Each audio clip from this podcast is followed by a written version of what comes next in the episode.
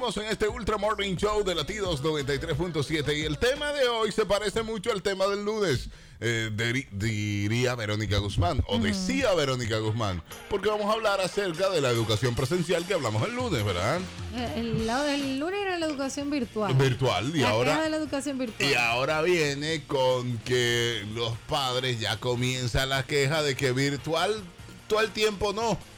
Que por favor, que por favor, padres demandan a las autoridades la apertura de la docencia presencial. Parece que le están dando pela. El llamado lo hace el colectivo de padres por la educación presencial en la República Dominicana. Los miembros de este colectivo dijeron que aparte de la educación virtual se permita así que los padres que desean enviar a sus hijos al colegio lo, lo envíen. Dijo Carolina que apoya la educación virtual, pero que nunca se la planteó que solo sea de esa forma. Volver a las aulas porque la educación no solo es académica, sino también tiene que tener otros aspectos como la socialización. Ya comienzan los padres, cansados de que los niños estén en la casa, a buscarle la vuelta a la educación presencial. Qué temita. Que está Qué bueno ya. temita. Pero esos son los colegios que dan abiertos, porque todavía la educación, todavía Virtual. no se ha aperturado la educación en los colegios De por públicos. sí, no, exacto. Ni va Digo, por yo creo que sí, Jalvis. No, no, no, No, todavía. no todavía. abierto. En octubre. todavía. Estamos, Entonces, todavía está. ¿eh? estamos Ah, en noviembre, noviembre, perdón. Ah. Sí. ¿Cuándo es que ellos abren? Pero ya eso, eso- o sea, ya eso lo dijeron, vamos a abrir en noviembre. Es lo bueno, sí, sí, claro, claro. Buenos días. Míralo ahí. Sí, buen se día. abre el 10 de noviembre, creo exactamente. El El día 2 está la vuelta del escuela. 2 de noviembre. Ah, es Hay verdad. muchos padres que ya compraron todos sus libros, otros que no. Sí, 2 de Eh, noviembre. con el temor de que vayan a saltar con una cosa diferente. Después de que uno tiene que buscar 9 mil pesos solo de libros. Bueno, Nueve mil pesos de Entonces, libro solamente. El problema está que hay muchos padres, entendemos, que no tienen con quién dejar sus hijos. Pero también tienen que saber que esto no es fácil la situación, No es este fácil. coronavirus que le pega a un muchacho que no tiene el cuidado para contagiar a los otros. está está bien, pero están buscándole la vuelta es porque ya tú Pero hay comenzaste. mucha gente que está haciendo La- homeschooling. Laura, tu hija, tu hija comenzó la educación ya. Lo- el homeschooling funciona en los chiquiticos, en los grandes no Ese es funciona así. Pero nadie puede estar y quejarse de que ese muchacho esté en la casa. Usted quería, muchacho, aguántese ahí, que los muchachos Oh. alas no le pesan a Oh, uno. oh. No, mi vida, pero. Entonces yo no entiendo No. cómo que la gente dice que ya está harta de eso. No, pero los muchachos Pero- se jaltan de estar en la casa. Pero los mismos muchachos se cansan. Así mismo. Mira, pero que tú sabes. Dice, espérate que esto es importante. Laura que es madre. Dice Laura Marco que es madre que los padres no deben de cansarse de tener su muchacho en la casa. Que se aguanten. Que, es, que si usted tuvo muchachos que lo coja ahí. Pleito. Hello. Alvis, Dígame. la educación virtual para los grandes, o sea, para los de primaria, de segundo ciclo y secundaria, es mucho más fácil, o sea, Claro. para ellos es mucho más cómodo. Claro. El tema está con los pequeñitos, porque los pequeñitos tienen un tema de alfabetización, de socialización que tienen que desarrollar. Sí. Sí. Entonces, para los grandes sí funciona, pero para los pequeños es muy difícil. Y es muy tedioso el proceso para los padres en casa. Un padre que no Además está puesto para eso. de para que mucha gente tiene que trabajar y tiene que dejar sus hijos con una persona que no domina ciertos dispositivos electrónicos, entonces se le complica la cosa. Se complica la Los cosa. muchachos entran a juego, los muchachos hacen esto, eso en aquello y nadie se da cuenta porque no tienen un control. Pe- Pero por eso es que dicen que algunos padres están cansados de tener sus hijos en la casa. Y no es necesariamente tener los hijos en la casa, es de lo, del trabajo que tienen que hacer para educar a los hijos en la casa. Sí. Una educación que muchos padres no tienen esa pedagogía. Los chiquitos que la tienen complicada, por ejemplo, que le- eh, al inicio, antes de que empezáramos el programa, le estaba comentando la situación con mi sobrinita de 9, 10 años, que los mismos eh, en las clases virtuales de 8 a 12, Sí. eh, los mismos, eh, los otros estudiantes le dicen a la profesora, ay profesora, cállese Oye ya. tú, o- oiga ya usted. cállese. Oiga usted, dígale. que nunca se va a abrir los colegios públicos porque los colegios públicos no existen, no son colegios o escuelas.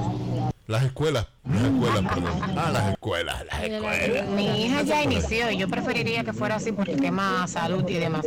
Pero la gente no hay quien le entienda. O sea, yo vi las redes cuando el ministro de Educación anunció que eh, podía ser presen- semi-virtual.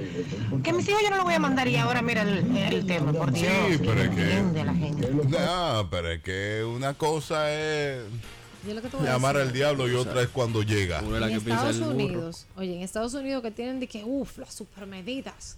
Y en otros, eh, no recuerdo en qué otro país de Latinoamérica, tuvieron que cerrar la docencia presencial nuevamente por el tema del COVID.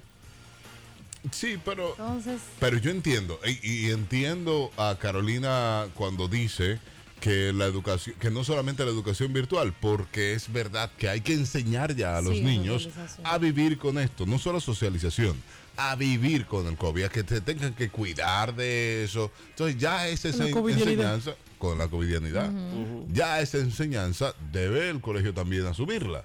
Entonces hay que enseñarlo, por eso es mandar los niños a- al colegio. Entien- entiendo yo. No es que estés harto de los míos, Laura Marco.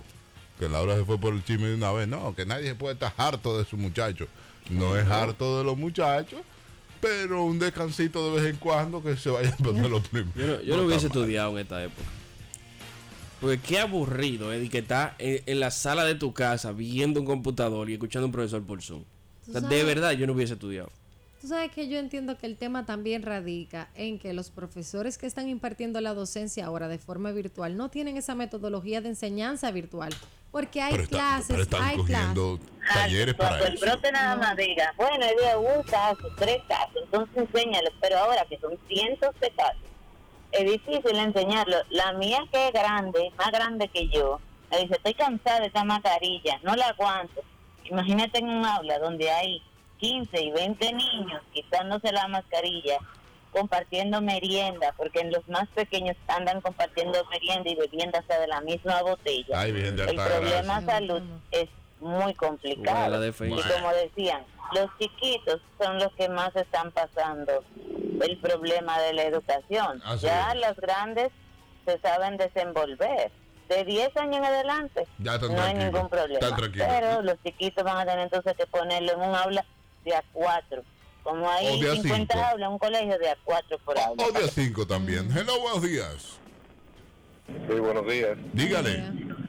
Dime, de con relación al tema del COVID y la educación, yo entiendo que a las autoridades se le ha ido la mano con eso, en el aspecto de mantener encerrada a la población. Totalmente. Una población que si usted va al interior, dígase San Cristóbal, Baní, donde está la Yayita, eh, Yuboa, por Bonao, ahí no ha llegado la noticia del COVID. La gente anda en esas comunidades sin mascarillas, socializan, y si usted le pregunta, ellos dicen, ah, pero de la capital, es cierto que por allá están en toque de queda de noche, que la gente no puede salir. Ah, porque Oye. la capital. Entonces, para una cosa lo encierran o, o quieren impedir la educación y para otra simplemente están todo el mundo afuera haciendo su vida normal.